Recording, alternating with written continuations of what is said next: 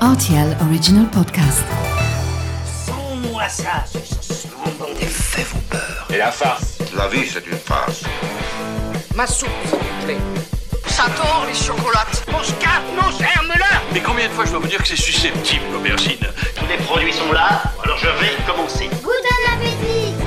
Salut, c'est Mathieu Lopez. Bienvenue dans ma cuisine. Ce plat nous rappelle les joies de la montagne. On se fait toujours un plaisir de le partager entre amis ou en famille après une bonne journée de ski.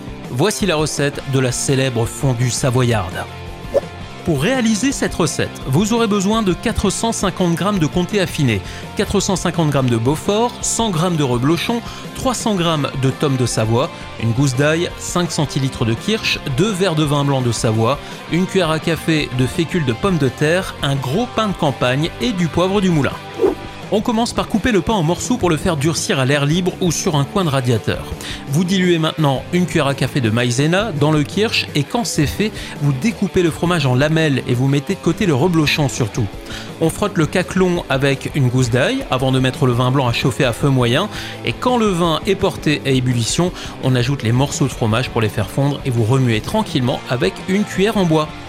Lorsque le fromage est bien fondu et que le mélange est homogène, vous pouvez ajouter le reblochon enfin et votre mélange kirsch et maïzena pour lier votre fondu.